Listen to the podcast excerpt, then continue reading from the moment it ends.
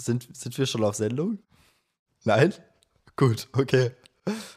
Sind, wir sind live in 3, 2, 1 und bitte.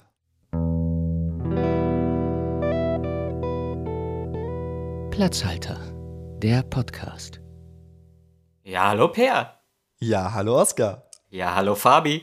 Ja, hallo Oskar und Per. Hi. Hi. Schön, dass du da bist. Heute kriegst du mal eine nette Begrüßung. Wir freuen uns, dass du wieder bei uns bist und dich mit uns in geistigen Ergüssen er, er, ergießt. Sagt man das? Äh, das weiß ich nicht. Äh, ich bin ja auch kein Sprachwissenschaftler. Ähm, nee, aber Drehbuchstudent und deshalb bist du hier. Boah, was ein Übergang, du. Wow, sehr gut. Ja, King of Überleitung. ich freue mich hier zu sein. Schön. Ich fange einfach noch mal kurz damit an, äh, was in der letzten Folge passiert ist, was bisher geschah. Oskar, magst du das einmal in deinem, deinem Synchronsprecher sprech einsprechen? Ja, gerne. Was bisher geschah? Wir befinden uns im Deutschland der 60er Jahre, Düsseldorf. Der kleine Manni Manfred Krüger wohnt in einem Camper auf einem verlassenen Fabrikgelände irgendwo an der Düssel. Sein Vater ist äh, von seiner Mutter getrennt, also von Mannis Mutter ist es euch. Oh, ja, okay, es ist jetzt auch egal. Also der Vater ist Alkoholiker. Die Seriosität, die hört jetzt schon Ja, die Seriosität, die Seriosität ist dabei massiv geschrumpft. Also Manni ist Fliegenfischer. Genau. Mhm. Und fischt immer neben irgendeinem anderen Fliegenfischer. Ähm, der Mentor, wir erinnern uns. Mhm. Und ähm, oder? Habe ich das richtig ja, in Erinnerung? Ich habe die Folge nicht mehr gehört. Ich habe den ich den ausgeblendet, den anderen Fliegenfisch, aber wahrscheinlich war er da. Wir ja, behaupten er war mal, da, das war da unser war. Mentor. Das war unser Mentor. es, gab noch Sehr einen gut. Mentor. Ja, schön, dass wir unsere eigene Geschichte noch so gut kennen. Das, das ist ich habe mir die Folge gut. extra fünfmal angehört. nee, ich, ich kann das nach dem Schnitt nicht mehr. Ich, ähm, ich, äh, ich schaffe schaff es nicht, die nochmal komplett durchzuhören. Hast du sie denn gehört, Fabian? Ich habe sie einmal gehört, um mich auch auf mich selbst wieder ein bisschen vorzubereiten. Und damit, ich, damit meine Rolle in der zweiten Folge nicht so sehr abweicht von der, die ich in der ersten Folge gespielt habe. Ähm, ja, ja, also ich, ich, ich habe nicht besonders aufmerksam zugehört, aber. Ja, dabei äh, hast du halt leider nicht auf Pers äh, Fliegenfischer-Mentoren-Idee geachtet. Das ja, das war irgendwie. Ja. Aber Thema Fliegenfischen, um mal hier zu Potte zu kommen. Thema Fliegenfischen. Eines schönen Tages fischt Manni eine Flaschenpost aus der Düssel, die sein Leben verändert. Und äh, wir hatten Hausaufgaben auf, alle Boah. drei. Uns jeweils zu, zu überlegen, wo diese Flaschenpost denn herkommt, warum sie in der Düssel rumdümpelt und mhm. inwiefern Mannys Leben jetzt einen ganz anderen Weg gehen wird, inwiefern er sich auf eine Reise begeben wird, die ihn schlussendlich zum Helden macht. Das war jetzt äh, ja, ich wollte Stichwort. Ich, ja, ich wollte irgendwie jetzt noch was Atmosphärisches irgendwie einspielen, irgendeine epische Musik oder sowas, aber. ich habe gerade versucht, Wind zu imitieren, ja. Äh, ich, ich, schätze eure Kreativität, aber vielleicht wollt ihr mir einfach erzählen, was ihr euch überlegt habt. Fang du Oscar, mal an, Fabian. Oscar, fang, also, ja, fang du mal an. Fang du mal Alles an. Wir klar. nehmen unseren Gast in die Mitte. Alles klar. Also, meine Idee ist jetzt nicht gerade sehr detailliert, aber ähm, fängt schon mal gut an. Ich äh, bin der perfekte äh, Werbetexter. Also, ähm, also, die Flaschenpost kommt von der Nordsee.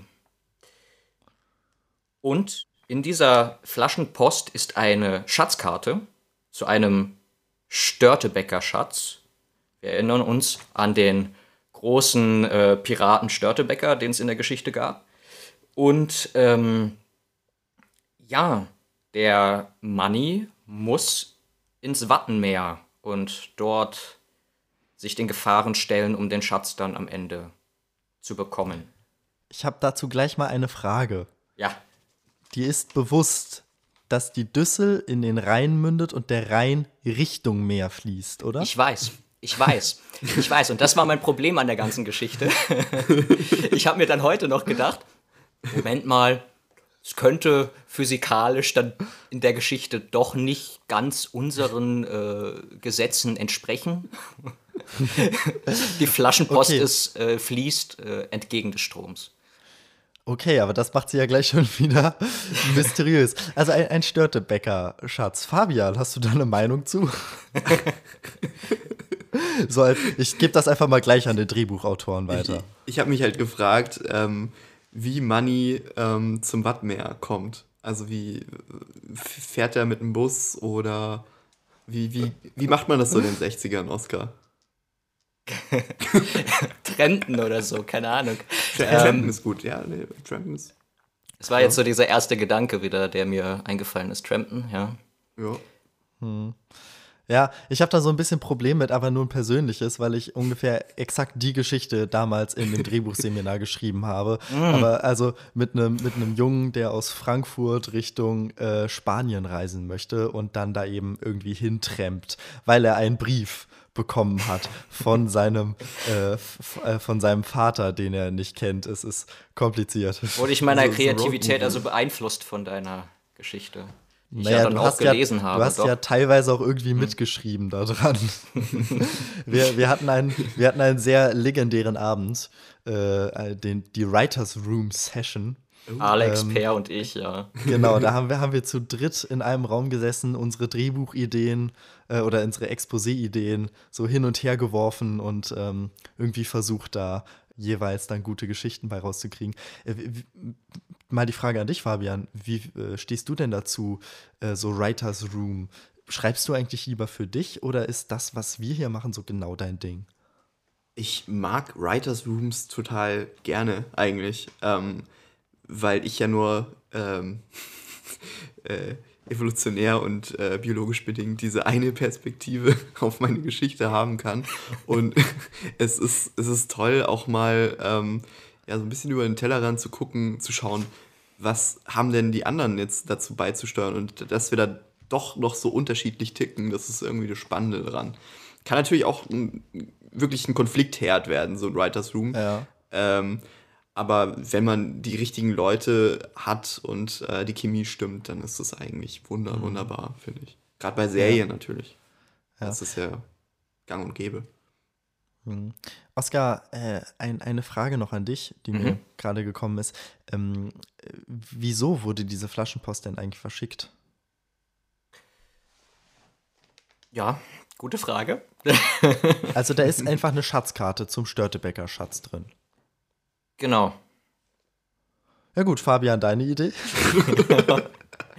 nein, nein, nein, Spaß, Spaß. Nein, ich finde, Schatzsuche finde ich eine gute Sache. Kann man ja mit dieser Detektividee, die wir schon mal in der ersten Folge irgendwie hatten, verbinden. Ja, wie gesagt, also wie gesagt, meine Idee war jetzt nicht wirklich sehr ausgeklügelt. Da wollte ich das euch überlassen.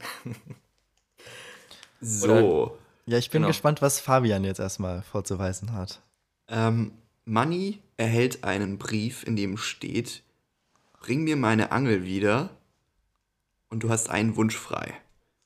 Die Angel ist nämlich keine normale Angel, sondern eine magische Angel, die Wünsche erfüllt, leider nur nicht immer so, wie man sich das erhofft. Und letzten Endes Money, der ähm, von seinen, ja, vom, vom, äh, von einer traditionellen Familie äh, so weit entfernt ist, wie man nur sein kann, ähm, wünscht sich eigentlich ja. nichts mehr, als dass seine Eltern wieder zusammenkommen und hat halt dann eben genau diesen Wunsch. Äh, blöderweise arbeitet die Angel aber ein ähm, bisschen anders, als sich Money erhofft hat und ähm, ja, weiß nicht. Aha. Es so eine, eine typische Genie-Story, ja. Es ist, ein eine, ist eine störrische Angel, oder wie? Es ist eine störrische, mörderische Angel. Was?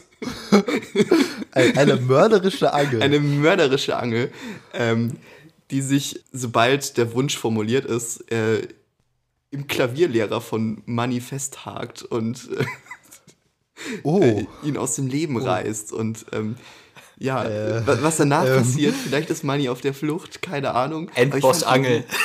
oh, oh, okay, okay, also äh, nochmal zur Erinnerung, der Klavierlehrer, der mit Mannys Mutter durchgebrannt ist. Ja, genau, den hatte ich, den hatte ich irgendwie noch im Kopf und ich hatte noch im Kopf, dass Manny diese Angel zufällig findet. Und ich, ich, ich finde übrigens die Formulierung, die Angel, die den aus dem Leben reißt, finde ich sehr schön. Ich bereue es gerade ein wenig, dass ich äh, letzte Woche dann noch ähm, außerhalb der Sendung zu euch sagte, hey, eure Ideen dürfen gerne abgespaced sein. Aber ich finde, ich finde, also den Charakter Angel finde ich eigentlich schon relativ nice. Also äh, ja. der, der hat ja irgendwie was von, äh, von diesem arabischen Genie mhm. aus der Wunderlampe, ne? Mhm. Der äh, im klassischen Sinne ja auch wirklich äh, bösartig ist. Also jetzt nicht wie, äh, wie in Disney. Mhm. Aber. Und wir ja. haben einen, also ich, ich würde auch gerne diesen Typen, der diesen Brief schreibt, äh, ja. als so eine Art, ja, was ist Gollum in Herr der Ringe? Ähm, da. Schatten. Ähm, oder so, ist es ein Schatten? Da wisst ihr vielleicht mehr Bescheid. Ähm, ja, jetzt hast du schon einen der Archetypen äh, angesprochen. Oskar, wollen wir das jetzt schon machen? Ähm, ja, also den Schatten kann man immer mal wieder irgendwie, glaube ich, ansprechen. Okay, mhm. okay, dann warte, warte, warte. Ähm, jetzt, da es gerade thematisiert wurde, die Frage gebe ich gerne weiter an Herrn Professor Dr. Blanke. Herr Blanke, äh, Sie sind Experte auf dem Gebiet der Archetypen. In der Tat, ja. Ja. Ähm, erklären Sie doch bitte einmal den Archetypen des Schatten. An sich sollte man erst auf den Archetypen des Schwellenhüters zurückkommen, aber da Nun, wir, Sie dürfen äh, natürlich auch vorweggreifen und den Archetypen des Schwellenhüters erläutern. Nein, aber da wir äh, unüblich arbeiten heute, ähm, möchte ich gerne den Schatten erklären. Wie verwegen von Ihnen. Ah, ja, in der Tat, in der Tat, in der Tat. und, ähm, nun denn, nun denn, schießen Sie los. Der Schatten, der Schatten, er zeigt dem Helden seine Sorgen und seine Fehler auf indem er das Spiegelbild des Helden im Prinzip darstellt. Wir haben jetzt in Matrix zum Beispiel den Cypher, der im Prinzip genauso wie unser Hauptdarsteller tickt oder unsere Hauptrolle tickt, aber dann gewisse Gelüste hervorzeigt, die der die Hauptrolle, ja. der Hauptcharakter auch hat aber äh, der Hauptcharakter die Hauptrolle halt nicht ausübt, dadurch, dass hm. der Schatten das dann vorne wegnimmt. Ja. Ja, oder das klassische Beispiel, das wir von, ich erwähne sie immer wieder gerne, unsere Dozentin Marie-Therese Wagner, die sagte Jekyll und Hyde. So, die eine, die eine gute Hälfte, die andere die dunkle Hälfte. Mhm. Mhm. Einer mhm. Figur quasi. Also im Prinzip auch Gollum. Ja der ja, äh, ja den äh, Wunsch ausgeübt hat, den äh, Ring zu besitzen und aufzusetzen. Hm. Ja, also er strebt genau wie Frodo danach, den Ring quasi äh, bei sich zu behalten. Nur Frodo will ihn ja loswerden und Gollum will ihn für sich besitzen. Das ist so typischer Schatten und sie sind ja beide irgendwie, kommen ja aus ähnlichen Gebieten. Genau, und sowas hätte ich gerne in meiner Geschichte. Ähm, ah, okay. Einen Mann, der ja, der, der als der vorherige Besitzer dieser Angel eingeführt wird und der sie ganz, ganz gerne wieder zurückhaben will. Ähm, eben ja, so weil, eine magische Angel hätte ich auch gern zurück. Ja, eben. Sie, sie erfüllt jeden Wunsch, ja. Ähm, es hat nur nicht immer so seine, seine äh, also es, es, hat eigentlich immer Schattenseiten. ja. Soll, soll, ich vielleicht, be bevor wir uns da jetzt irgendwie ins Verrennen. Dunkle stürzen, oh, sehr ähm, gut. Mit, äh, mit meiner Variante fortfahren? Gerne. Gerne. Okay.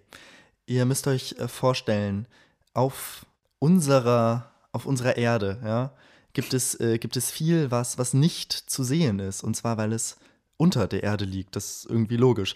Aber die uns bekannte Welt ähm, ja, wird noch erweitert durch ein quasi eine, eine Welt im Erdinneren, ja, mit einer ganz, äh, mit einer ganz eigenen Vegetation und ähm, eigenen, ja, auch menschlichen Wesen, die dort leben, ja. Aber es ist alles doch ein bisschen anders. Es ist, ähm, es ist magisch, ja.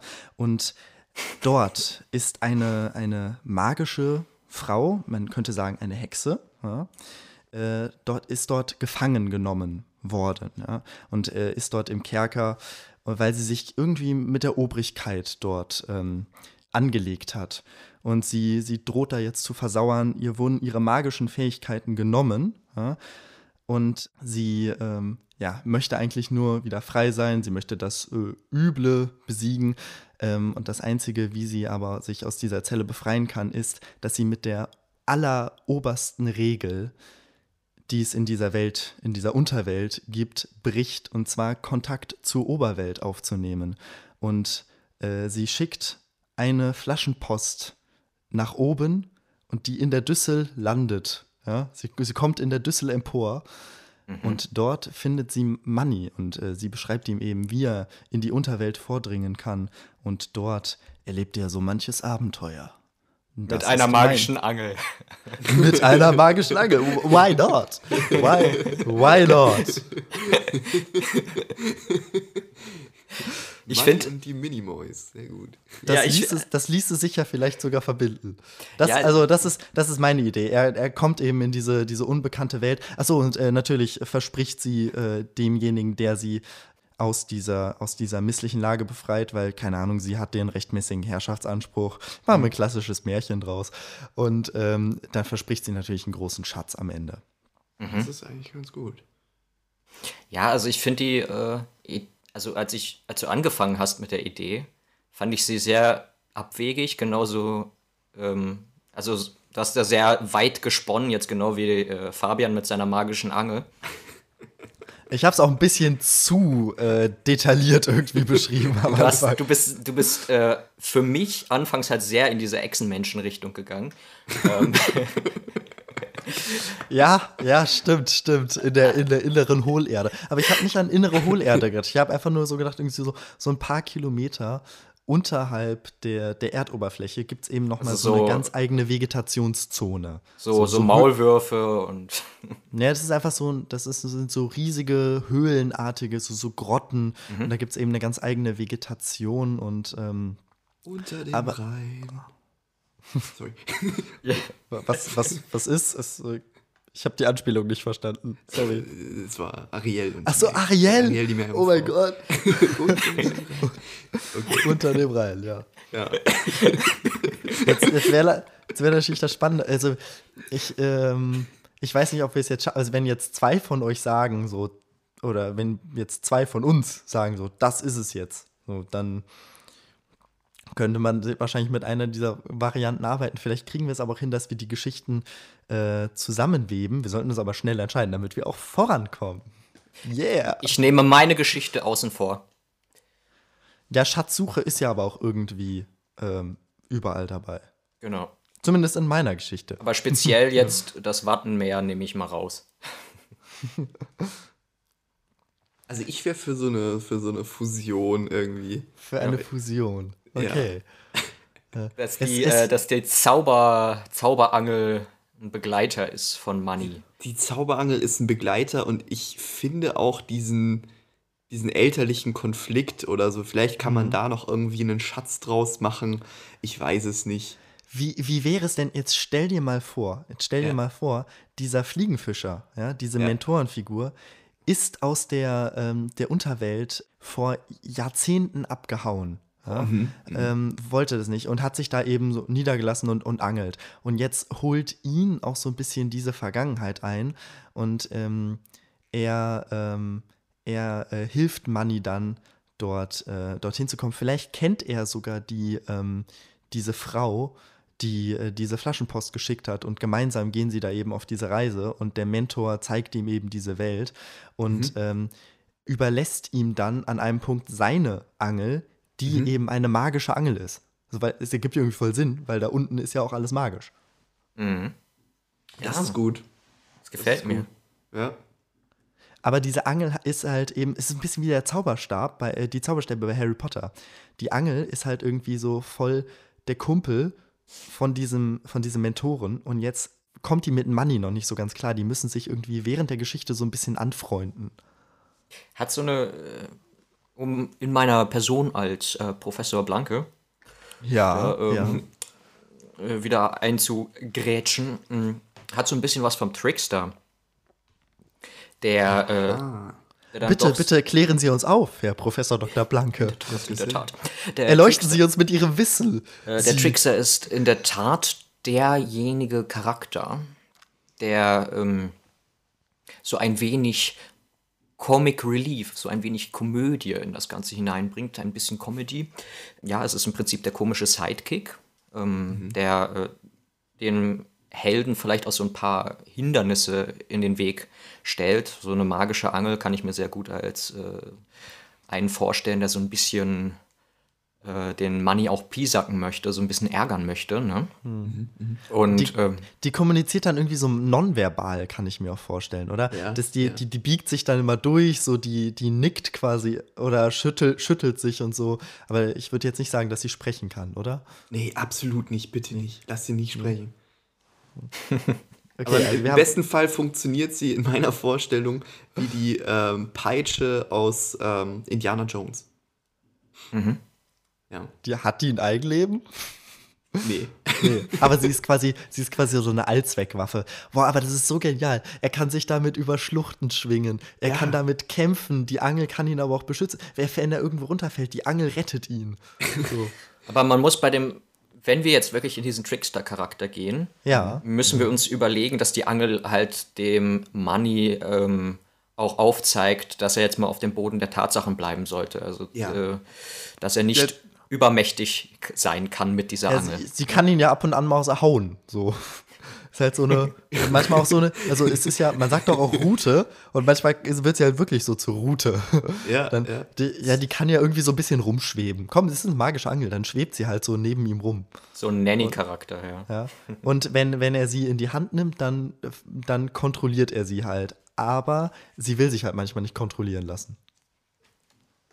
Die könnte so ein Eigenleben haben und ich meine, jetzt denke ich vielleicht so ein bisschen Pixar-mäßig, aber ich habe schon Bilder im Kopf dazu. Ja.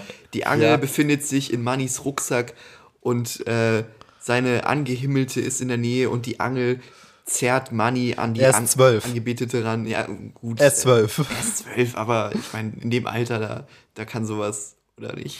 Ich meine. Er ist mitten in der Pubertät, also das kann schon nochmal passieren. Ja, Boah, am Ende ist das, guck mal, ich, ich habe gerade so, ich habe gerade so Jim Knopf-Vibes, so dass mhm. er die, ähm, dass er die gefangene Prinzessin rettet und ja. dann äh, herausfindet, so, okay, die ist ja genauso alt wie ich. So, und, und die äh, Angel äh, fungiert so ein bisschen wie die, äh, wie die Lok. Also ja. Äh, äh, redet auch ein bisschen mit Jim Knopf. Ich glaube nicht, dass sie ein Eigenleben hat. Also, ja, du, die reagiert schon mal irgendwie auf Aktionen. Huh. Oh. Ist ja auch egal. Ähm, Irgendwie was Organisches auf jeden Fall. Okay, jetzt ist natürlich die, äh, das große Thema dieser Sendereihe Heldenreise.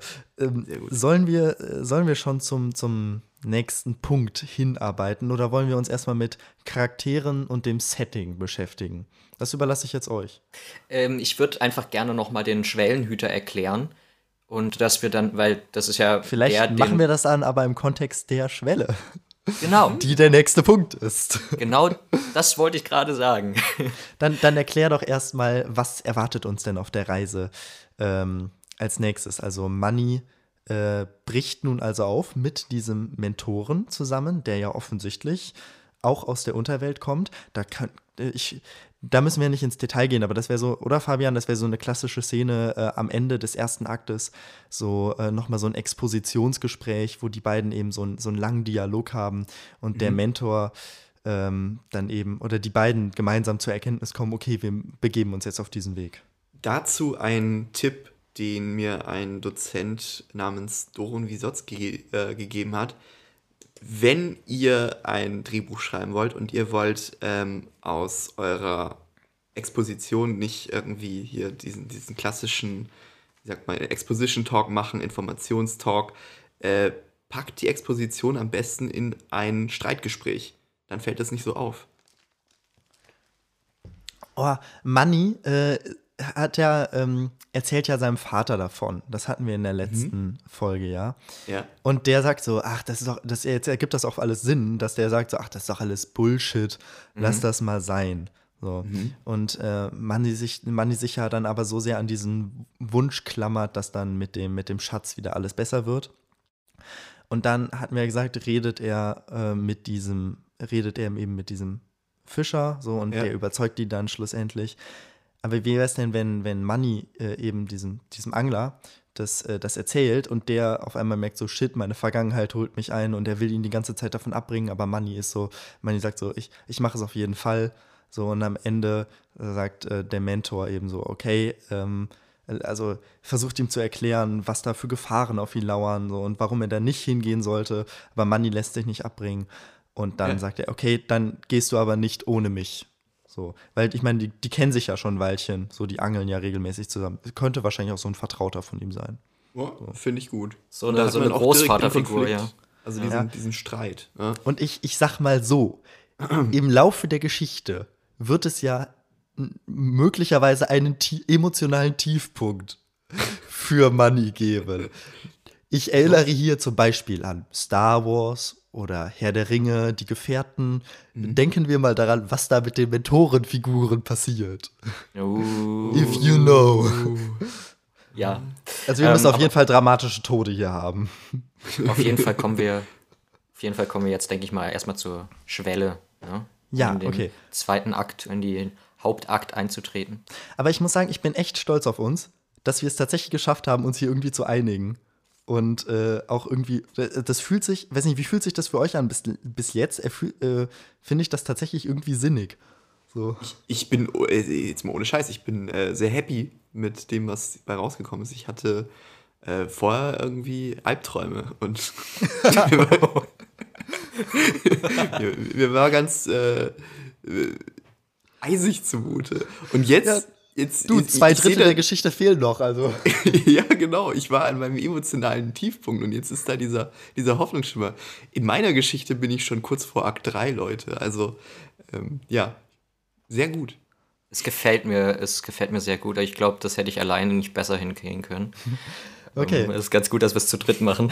Dann, dann lass uns doch voran machen. Und zwar, sie begeben sich also zum Eingang mhm. dieses äh, der Unterwelt. Ja. ja. Ähm, Oscar, die Schwelle. die Schwelle besitzt zumeist einen Schwellenhüter. Wir kennen den aus der Mythologie, aus der antiken Mythologie. Da ist es zum Beispiel die Sphinx, die demjenigen, der die Schwelle übertreten möchte, ein Rätsel im wörtlichen Sinne oder im metaphorischen Sinne gibt, also äh, im Prinzip jemand, der die Schwelle beschützt und den Helden daran hindert, einzutreten in, die, in den neuen mhm. Raum. Ja, ja, da gehen ja ähm, Punkt 4, äh Quatsch, Punkt 5 und 6 ja quasi ineinander über. Genau. Wir haben einerseits dieses, ähm, das Verlassen des Ausgangsraumes, was ja symbolisch das, der Schwellenübertritt ist. Ja? Ähm, in dem Fall haben wir das ja ganz plakativ. Er geht aus der Oberwelt in die Unterwelt. Und dann geht es ja quasi in die erste Bewährungsprobe über. Nicht wahr? Mhm. Oder Fabian? Ja. Ja. Habe ich das richtig in Erinnerung? Ja, nein, genau. Das ist, das ist, richtig. Das ist mein sechster Punkt. Ja. ja. Genau, die erste Bewährungsprobe. Und ähm, genau, dort wartet eben ein, der, der, der erste Kontrahent oder die erste Kontrahentin, irgendein Wesen darauf. Was könnt ihr euch vorstellen? Was, was allgemein erstmal gesprochen, was für Gefahren lauern denn in der Unterwelt auf äh, Money und äh, den Fischer? Ja, da du schon erzählt hast, dass die Unterwelt ja sehr magisch ist und äh, dementsprechend hat auch anders als die Oberwelt, ähm, wird Money halt äh, mit magischen ähm, Bewährungsproben sich auseinandersetzen müssen mit magischen Wesen, wahrscheinlich irgendwie mhm. so, ein, so ein Gnom oder so eine Fee, die ihn daran hindern möchte, ähm, einzutreten und es können auch magische Pflanzen, das stelle ich mir vor, so eine fleischfressende Pflanze oder eine äh, giftsprühende Pflanze oder sowas da unten ähm, unterwegs sein. Ich dachte jetzt gerade an, da wir ja immer noch dieses Flussthema haben, an ja. Geister von urzeitlichen Fischen, also die Düssel fließt ja auch durchs Neandertal. Ähm, Hast du aber gut recherchiert. mit mit äh, sehr scharfen Zähnen, die durch die Luft äh, schweben können. Also da unten schwebt alles. Das finde ich schon mal gut. Das finde ja. ich einen guten Ansatz. So unsere Angel schwebt, die, diese, ähm, ja, Fische schweben darum. ähm, ja, wir, wir brauchen nur irgendwie so, so einen roten Faden. Ich glaube, es mhm. ergibt Sinn, dass wir jetzt einmal darüber sprechen, ähm, wer denn die Flaschenpost geschickt hat, wer das konkret ist, wel in welchem Kontext der Fischer dazu steht, äh, warum, in welche Verbindung er mit diesem, äh, ich, in meiner Version war es jetzt eine Frau, mhm. hat und wir sollten dann vielleicht auch schon in Richtung Antagonist gehen. So, was für eine böse Macht gibt es da unten, gegen die sich aufgelehnt wird? Und dann können wir ja immer noch gucken. Also, es gibt generell ja so Gefahren von Pflanzen und Fischen, die da, da kann es immer mal wieder so, eine, so ein kleines Hindernis geben, das dann eben überwunden wird. Aber wir arbeiten ja auf ein großes Ziel hin. Was, was stellt ihr euch da so jetzt spontan vor? Also, ich bin tatsächlich bei dir so ein bisschen äh, ganz typisch ähm, oder traditionell in die mit der Jungfrau in Nöten gehen, mhm. die dann halt irgendwie von der von einem äh, mächtigen Wesen der Unterwelt, sei es jetzt ein männliches Wesen, ein weibliches mhm. Wesen oder ein Wesen ohne Geschlecht, gefangen genommen wird und äh, mhm. damit dieses Wesen halt die Unterwelt beherrschen kann. Das ist so jetzt dieser traditionelle Charakter, beziehungsweise diese traditionelle Idee, die ich mir da, die mir in den Sinn gekommen ist. Ja, also in meiner Vorstellung war das ja irgendwie so die, die rechtmäßige Thronerbin oder so, mhm, die, die mhm. rechtmäßige Thronanwärterin, die halt, ähm, ich habe mir die jetzt spontan irgendwie als äh, taffe Frau vorgestellt, so ein bisschen mhm. Prinzessin Leia-mäßig, ja. die halt aber eben in ihrem Verlies eben ihrer magischen Kräfte, äh, vielleicht durch eine, eine bestimmte Fessel oder so, mhm. beraubt ist und sich deshalb eben nur dadurch helfen kann, dass sie diese Flaschenpost nach oben schickt, so weil es irgendwie das letzte Mittel ist. Weil ja. sie kann sich eben nicht mit ihren Kräften raustommern. Aber ich könnte mir vorstellen, dass wenn, sobald sie ihre Kräfte wieder hat, die ziemlich mhm. badass ist. Ähm, ich habe mir bei dem Rollen, äh, bei der Rolle des Fischers folgendes vorgestellt: Was wäre, wenn das ihr ehemaliger Leibwächter äh, ist der sich, äh, nachdem er es nicht geschafft hat, äh, die Hexe vor diesem ominösen Wesen zu verteidigen, sich selbst ins Exil verbannt hat und seitdem an der Oberfläche lebt. Oh. Ich weiß nicht, das, ob das so weit hergeholt ist. Also jetzt mein Gedanke, also, der folgt, mh. der folgt. Ähm, ja. ähm, ob der nicht sogar das, der Fischer, die Mentorenfigur, das böse Wesen ist. Oh. Aber hm. wenn dann Mentor zum Bösewicht am Ende wird, ist halt auch irgendwie. Äh, das finde ich jetzt ehrlich gesagt ein bisschen ne? zu kompliziert. Ich bin da auf Fabians Seite, so ja. mir, mir, gefällt das sehr gut. Ich stelle mir gerade so ein bisschen vor, dass eben eine, eine böse Macht dort äh, gewaltsam den, den Thron ergriffen hat.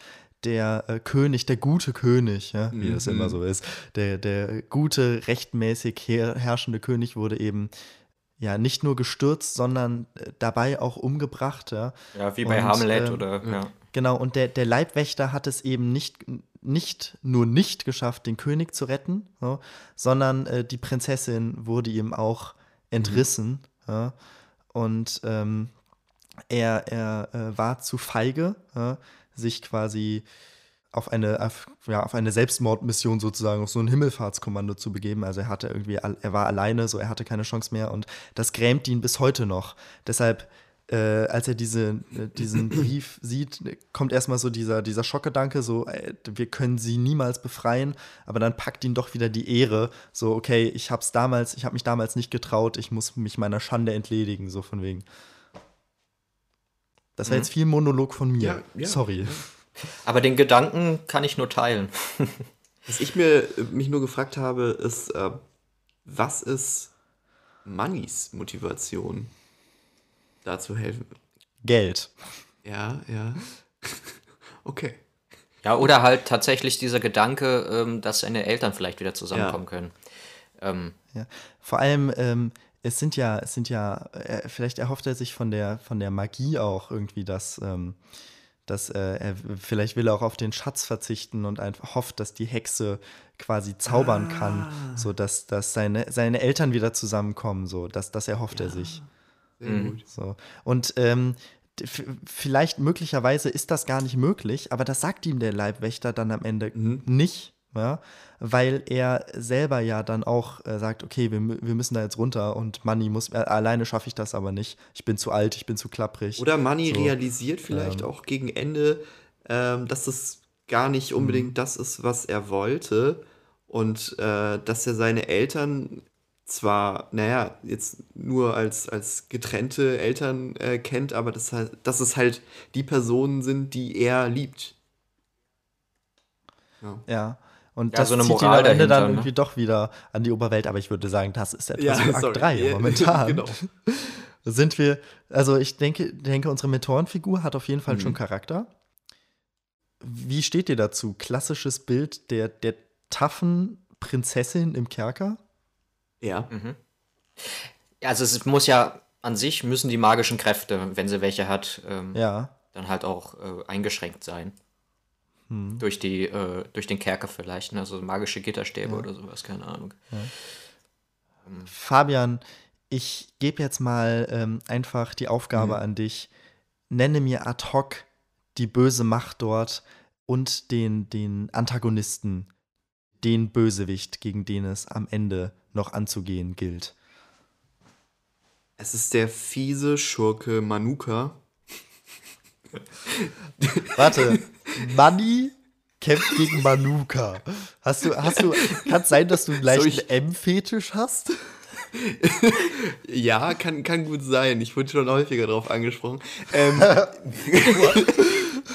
so, im, im, Bett. Oh Baby, Vielleicht sag, sag M. Sag mir M. Auf, vielleicht gucke ich da gerade auf, so auf so ein Glas Honig. Ähm, auf jeden Fall, ähm, dieser, dieser böse äh, Schurke ähm, lass uns den anders nennen. Ihr, ihr, habt ja bestimmt bessere Ideen. Boris. Ich bin da nicht so gut. Wie, Boris wie der Schurke. Wie wäre, ähm, es, wie wäre es, wenn sie, wenn sie ähm, äh, einmal im Jahr ein, ein großes Fest ihm zu Ehren feiern, das auch nach ihm benannt wurde, und zwar Chanukka. ja. Lass, lass, uns das machen. Ähm, Nein, Boris, okay, Boris. Boris, Boris, Boris. der böse Boris, ähm, ist, ähm, hat nicht nur magische Fähigkeiten, nein, er ist ein, ähm, er, er, absorbiert Magie. Das heißt, er, er hat sich dadurch äh, dann auch einen äh, Vorteil gegenüber der unserer Prinzessin verschaffen können, dadurch, dass er ihre Fähigkeiten einfach so geklaut hat. Und ähm, das war was, was ihn halt im Laufe der Zeit immer, immer stärker gemacht hat. Ich könnte mir aber vorstellen, dass er äh, Magie nur absorbieren kann, indem er sie in ein Objekt einschließt. Ja. Und äh, sobald die Person dieses Objekt an sich nimmt und äh, zerstört, äh, bekommt sie ihre Fähigkeiten wieder. Ja, ja. Ich muss da gerade an, an, an Osmose denken, so Zellen und, und aus der Zelleninnenwand kommt dann, äh, naja, egal. Ja, gut. Das wäre dann zum Beispiel etwas, das im finalen Kampf mhm. äh, noch thematisiert wird. Aber gut, mhm. das, das klingt doch schon gut. Und der hat, nehme ich mal an, diverse Schergen. Ich könnte mir vorstellen, dass zum Beispiel auch diese Fische für, für Boris arbeiten. Die Schwellenhüterfische. Die Schwellen, also die Schwellenhüterfische. Die Schwellenhüterfische. Genau. genau. Also ich könnte, ich könnte mir vorstellen, dass ähm, wir brauchen jetzt noch, äh, bevor wir in der Geschichte vorangehen, also heldenreisemäßig passiert ja jetzt erstmal nicht viel. Mhm. Wir arbeiten uns ja jetzt erstmal auf den, den Mittelpunkt hin. Mhm. Und da passiert jetzt erstmal Zeug. So, da ähm, treffen Manny und der Fischer, treffen Gefährten ähm, und Gegner, überwinden kleinere Hindernisse, aber immer dem, dem nächsten Ziel oder dem großen Ziel folgend. Mhm. Mhm.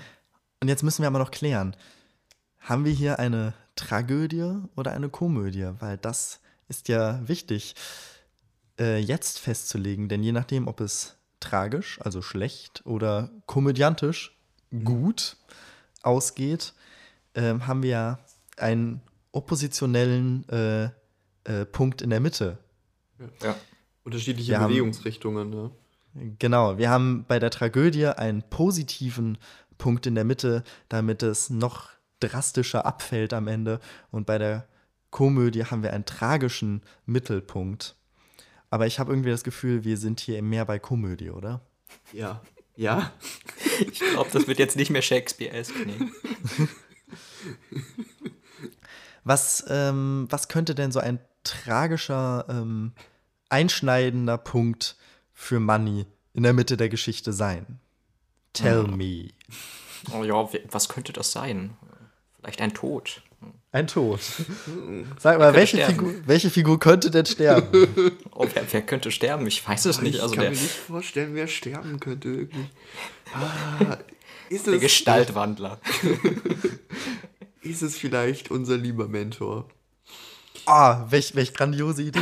Und dann, dann äh, übergibt er ihm die Angel und oh. damit auch den Auftrag, rette die Prinzessin, bringe das äh, bringe die, äh, die Unterwelt wieder ins Gleichgewicht, äh, erfülle das, was ich nicht konnte. Ha. Oder? Ja. ja.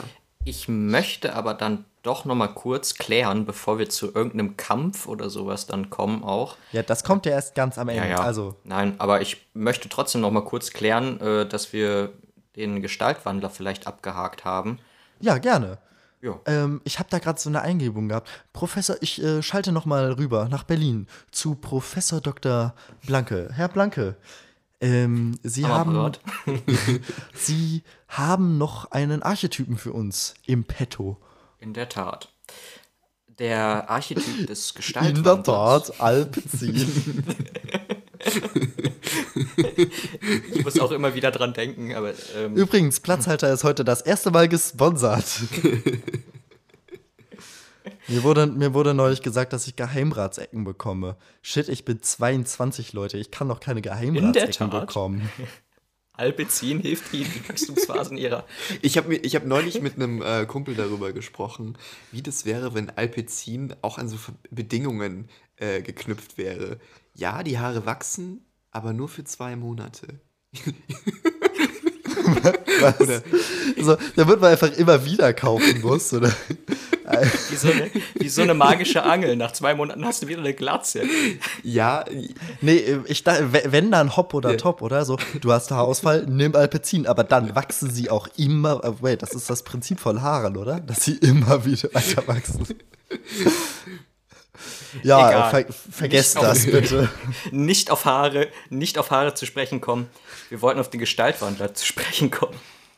Der ähm, Gestaltwandler setzt den Helden durch seine Ambivalenz, durch seinen ambivalenten Charakter. Also er hat meistens dann einen Charakter, der positiv ist nach vorne hin oder dann auch hinterrücks, äh, halt der Verräter zum Beispiel. Mhm. Ähm, setzt er den Helden weiteren Prüfungen, ähm, setzt er dem Helden weitere Prüfungen vor. Dadurch, dass er halt äh, positiv wie negativ sein kann. Da habe ich sofort eine Idee, was wir, was wir einbauen könnten. Und zwar, die brauchen natürlich Unterstützung. Ich meine, sie sind da in Feindesland, mhm. ja. Ähm, der, auch der, der äh, Fischer hat ja ein, ein Sakrileg begangen. Ja begangen. Er hat ja, er ist ja an die Oberwelt gegangen. So, da, von da gibt es kein, keine, ja, also eigentlich, äh, die Oberwelt ist ja tabu, auch Kontakt mit der Oberwelt aufzunehmen. Und jetzt bringt er ja jemanden aus der Oberwelt mit. Und dann ist er jetzt, also jetzt ist komplett gelaufen für ihn. Aber er hat natürlich noch Freunde. Er hat irgendwo Freunde.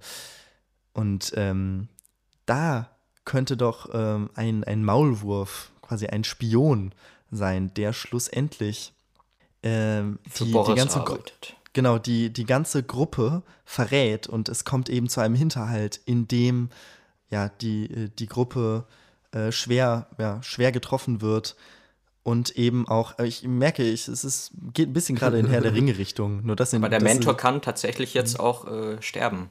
Genau. Ähm, aber ja, der Mentor hat ja schon seinen ja. Zweck erfüllt. Er hat den Helden auf seine Reise gebracht und jetzt ähm, durch den Tod des Mentors kann, bekommt ja der, der Held, ähm, zwangsweise muss sich der Held weiter entfalten. Mhm. Mhm.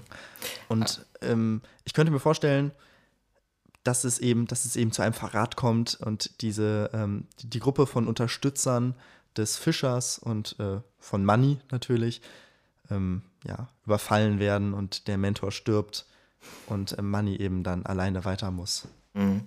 Das, äh, also der Gestaltwandler erinnert mich immer wieder an Cypher in äh, Matrix. Ähm, da merkt man auch tatsächlich, dass äh, viele Archetypen auf einen Charakter passen. Also dass ein Charakter sich, äh, also in sich mehrere Archetypen einnimmt. Die Grenzen sind da tatsächlich nicht so mhm. klar gezogen, aber wir ziehen da, glaube ich, jetzt eher schon Grenzen zwischen den Archetypen. Dadurch, dass wir jetzt mhm. neben Trickster und Mentor auch nochmal den Gestaltwandler mit reinholen. Sehr schön erklärt. Ich gebe jetzt ja. aber nochmal das Thema Tragik weiter an Fabian. Du, du merkst, du merkst, ich, ich fordere heute viel von uns. Fabian, du, du beschäftigst dich ja auch äh, in deinem Studium zwangsläufig viel auch damit, wie, wie schreibt man Figuren, äh, Emotionen. Da können jetzt Oskar und ich nicht so mitreden. Wie, wie können wir noch eine, wie schaffen wir es, eine emotionale Bindung aufzubauen, sodass dann am, am Tiefpunkt in der Mitte der Geschichte äh, der Tod vom Mentor auch wirklich, auch für die für Zuschauende, äh, ein tragisches Erlebnis ist? Indem wir dem Zuschauer wirklich das Gefühl vermitteln, ohne den Mentor wäre unser Held unvollkommen. Und ganz wichtig beim Tod des Mentors, es muss irgendwie, ja, irgendwie muss, muss die, die Hauptfigur da eine, eine gewisse, ein gewisses Schuldgefühl äh, verspüren. Finde ich schon. Also. Ja. Ah, okay. Ja. Ich könnte mir vorstellen, dass ähm, dass äh, Manny vielleicht ähm, sich, sich irgendwie gegenüber des, des Maulwurfes verplappert hat mhm. oder so. Weil ich meine, er ist zwölf, ja, er ist, ist alles total aufregend und neu für ihn und äh, er hat sich da irgendwie einlullen lassen vielleicht und hat irgendeine sensible Information verraten, die eben, ja, das, das Versteck vielleicht auch verraten hat oder so von denen. Ja.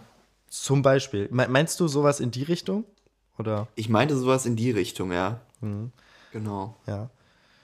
Ähm, wie, wie steht ihr dazu, äh, dass er noch, dass da noch weitere Figuren, weitere Gefährten, sage ich mal, sind, dass er quasi so, ein kleines, so Mini-Avengers, sage ich mal, weiß ich so, ich würde jetzt so die halt äh, Typen mit, äh, oder Typinnen mit verschiedenen Fer Fertigkeiten und Fähigkeiten. So bei Star Trek wären es quasi die Red Shirts, so ein bisschen. Also die Figuren, die draufgehen können, so während der Reise, die aber Money auch immer so ein bisschen weiterbringen. Also keine Ahnung, bei Herr der Ringe sind das halt eben Legolas, Gimli und so, die, ähm, die halt coole Szenen haben, coole Kämpfer sind, sich in der Welt sehr gut auskennen, mh, mm, aber eigentlich eben mehr dafür da sind, dass die Hauptfigur problemlos vorankommt. Ja, wir brauchen ja jetzt auch noch den klassischen Schatten, ähm, der halt aufzeigt, dass ähm, der Money Fehler hat. Der hm. ist, ähm, den haben wir mal angerissen vorhin in der ja. theoretischen, im theoretischen Angehen, im, in dem Ideenansatz von Fabi, aber wir sind tatsächlich jetzt bisher nur auf äh, Gestaltwandler, Trickster und ähm, Mentor noch eingegangen. Ne? Und Schwellenhüter haben wir so ein bisschen angerissen mit den Fischen. Hm. Ja, ich könnte mir vorstellen, dass das vielleicht auch ein, ähm, ein Junge oder so ist, ein, ein ähm, jemand, der eben auch schon unter der Doktrin dieser Herrschaft äh, aufgewachsen ist. Ich habe da so, so, so irgendwie, es klingt jetzt ja, vielleicht krass, aber ja. ich habe so ein bisschen Hitlerjugend-Vibes, sage ich mal. Von wegen jemand, der so total unter dieser, dieser Doktrin, so wir, wir dürfen keinen Kontakt zur Obrigkeit haben. Ja, und ähm, vielleicht ist auch er, äh, dieser, dieser Junge eben derjenige, so, so, klar, er hat irgendwie so, er ist mit den Freunden vom, vom Fischer unterwegs so und sie bestehen auch die ersten, die ersten Hürden, ähm, so Gefahren, da müssen wir gar nicht so genau drauf eingehen. Das wäre ja auch eher so der, der Prozess, der später im Drehbuchschreiben kommt, so, so konkrete Situationen und Dialoge, oder Fabian? Richtig. So, genau, wir wollen ja jetzt erstmal so eine, so eine grobe Struktur haben. Und ich könnte mir eben vorstellen, dass das vielleicht eine Figur ist, mit dem er sich potenziell anfreunden möchte, so weil es im selben, äh, so im selben Alter ist, so er vielleicht mhm. von den Erwachsenen auch genervt ist, aber dann ähm, merkt, dass er einen Fehler gemacht hat, weil er der, sich der falschen Person gegenüber geöffnet hat. So ist quasi im selben Alter, aber es quasi sagt so, die Obrigkeit ist, äh, die, die oben, die sind schlecht, sie dürfen niemals von uns erfahren. Und äh, er hat dann die Sorge, so, wenn, wenn Manny wieder zurück an die Oberfläche kommt, dann geht seine Welt da unten zu Bruch und deshalb verrät er sie am Ende. Dann ist das so eine Kombination aus äh, Gestaltwandler und Schatten. Habe ich mir auch gerade gedacht, ja. Mhm. Ja, aber es geht ja, es funktioniert ja. Also können wir ja machen. Okay.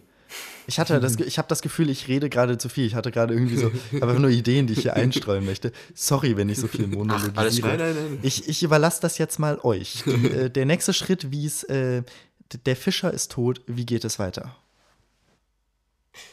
Ähm, ja, da müssen wir eigentlich noch mal kurz klären, ähm, welchen Punkt in der Heldenreise wir jetzt angehen, ne? Dann tu das. Worauf ähm, arbeiten wir hin, Oskar? Das ist meine Frage an dich tatsächlich. An mich? Äh, ähm, ja. Äh, hast du dich wieder äh, nicht vorbereitet? Okay, gut. Also, nee, du den, äh, weil ich gerade den Überblick verloren habe und du den roten Faden, wie es mir scheint, noch in der Hand hast. Natürlich, aber ich dachte mal, ich bin, bin nett und gebe hier weiter, aber nee, scheinbar gut. läuft das hier auch völlig aus dem Ruder. Nein, okay. Wir, ähm, wir arbeiten uns jetzt zum nächsten Schritt in der Heldenreise hin. Mhm. Und zwar das Vordringen in die tiefste, tiefste Höhle. Da, wo. Danke, Fabian. das, hat, das war quasi, ähm, ich bin der, bin der Rapper und ja. du bist, äh, bist mein, äh, wie heißt denn das? Backing? Ich, nee. ich glaube, das ist Backing, ähm, ja. Ja. Vocal oder so, ja. ja. ja. das ist ja eigentlich Hintergrund, aber du bist mein, mein Double sozusagen. Ja. Du hast jetzt quasi die, die Punchline, hast du nochmal gedoppelt. Tiefste Höhle. Die tiefste Höhle. Ja, die tiefste Höhle. Ähm, magst du das erklären, Fabian?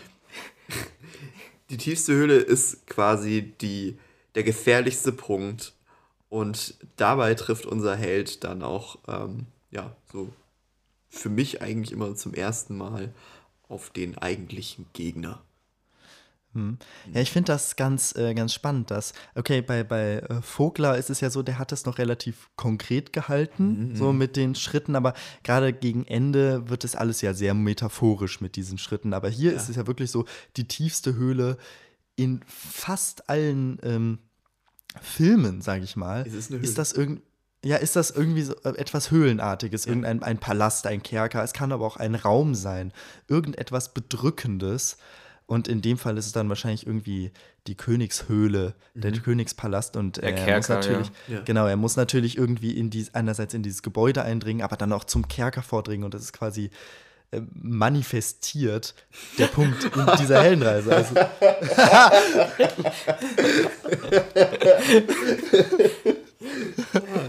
nee. Ja, Sehr gut. gut okay. Manifestiert. Äh, ja, okay. Äh, wir lachen schon wegen der gleichen Sache, ja. Okay. Ja, ja, ja. ja, ja. Ich, ja. okay, also er ist, er ist, in, der, er ist in der Höhle. Ähm, fahret fort. Ja, also in der Höhle trifft er auf Boris. Nee, erstmal auf die Prinzessin, oder? Würde hm. ich sagen. Ja, aber Boris steht so ganz äh, im Hintergrund, äh, kann ja vielleicht mitlauschen. Ja, wobei, genau, ähm, eigentlich, ja, stimmt. Du, An so einer hast, Kugel, ja, vielleicht so eine magische Kugel und er lauscht du hast, mit. Nee, das ist voll Herr der Ringe. nee, aber du hast, du hast ja absolut recht an deinem Punkt. Äh, das haben wir noch gar nicht erwähnt. In der tiefsten Höhle trifft er zum ersten Mal äh, so wahrhaftig auf den Antagonisten. Also sie, sie, sie begegnen sich. Ja. Ja. Und äh, ich könnte mir durchaus vorstellen, dass die erste Begegnung eben zugunsten von Boris ausgeht und halt die ganze Truppe erstmal auch in den Kerker geworfen wird. Und da treffen sie dann natürlich die Prinzessin. Und unser Mentor stirbt. Also, oder? Ja, aber das, das schon, schon vorher. Das schon vorher. Das schon vorher. Schon geklärt. Der ist schon tot. Achso, der ist, der, der ist, schon tot. Wir haben den der jetzt ist, schon Der ist schon tot. Meine Entweder Güte, ent schnell. Okay, ja. Ja, ja, der, der, der Mentor ist schon tot. Aha. Und äh, sie, sie ziehen natürlich weiter, also sie beschließen ja dann, okay, es, es muss irgendwie weitergehen, so wir mhm. müssen, wir müssen weitermachen. Sie infiltrieren das Schloss, aber dann werden sie, werden sie ertappt, ähm, werden Boris vorgeführt. Es kommt zu irgendeinem epischen Dialog. und ähm, man merkt, okay, das ist der Antagonist. Stichwort. Wer von euch beiden möchte gerne Antagonist nochmal genauer erklären? Fabian. ähm, der Antagonist, ähm, so wie ich das gelernt habe, und ich bin ja nicht äh, damit äh, beglückt worden, eine medienwissenschaftliche Ausbildung damit zu haben, ähm, so wie ich das verstanden habe, verfolgt der Antagonist äh, dem Helden gegensätzliche Ziele. Sie. Genau, und äh, ist damit eigentlich auch so das größte Hindernis. Sollte das größte naja, sein. also ich. Ähm, ja, helft mir. Ich würde sagen, er kann, also das ist möglich, mhm. das ist möglich, was du da gerade erklärt hast. Aber er kann tatsächlich auch äh, das genau selbe Ziel haben wie der, Stimmt, äh, wie der Held, mhm. aber in eine andere Richtung es umsetzen wollen. Ich denke da mal an die äh, Avengers-Filme, mhm. wo äh, die Avengers halt auch philanthrop handeln, also mit dem Gedanken handeln, die Menschheit zu beschützen oder äh, halt auch im im All dann die äh, Wesen dort zu beschützen. Mhm. Den Gedanken hat ja Thanos auch, aber setzt es halt so um, dass er da, um, um Leute zu retten, die Hälfte der anderen, also die andere Hälfte töten muss. Mhm. Also eine Figur, die die Absichten, die Intention des Helden so durchkreuzt konterkariert. Konterkariert, so. Ja, ja. Nein. Also ein, eine Figur, die halt im, im ideellen Sinne oder im, im, Wertesystem komplett gegenteilig zum, zum Helden ist, mhm. oder? Ja. ja. ja. Genau. Ja. Alles klar, also wir sind in der tiefsten Höhle. Äh, sie werden in den Kerker geworfen und dort treffen sie auf die Prinzessin. Was passiert nun? Sie befreien sich mhm. äh, irgendwie durch, durch Tricksereien oder so aus dem, aus dem Verlies. Und äh, was passiert dann? Kommt es dann schon zum Punkt 8 der Heldenreise? Da arbeiten wir jetzt so langsam hin, oder? Muss, irgend, muss noch irgendwas vorher passieren? Habe ich irgendwas vergessen?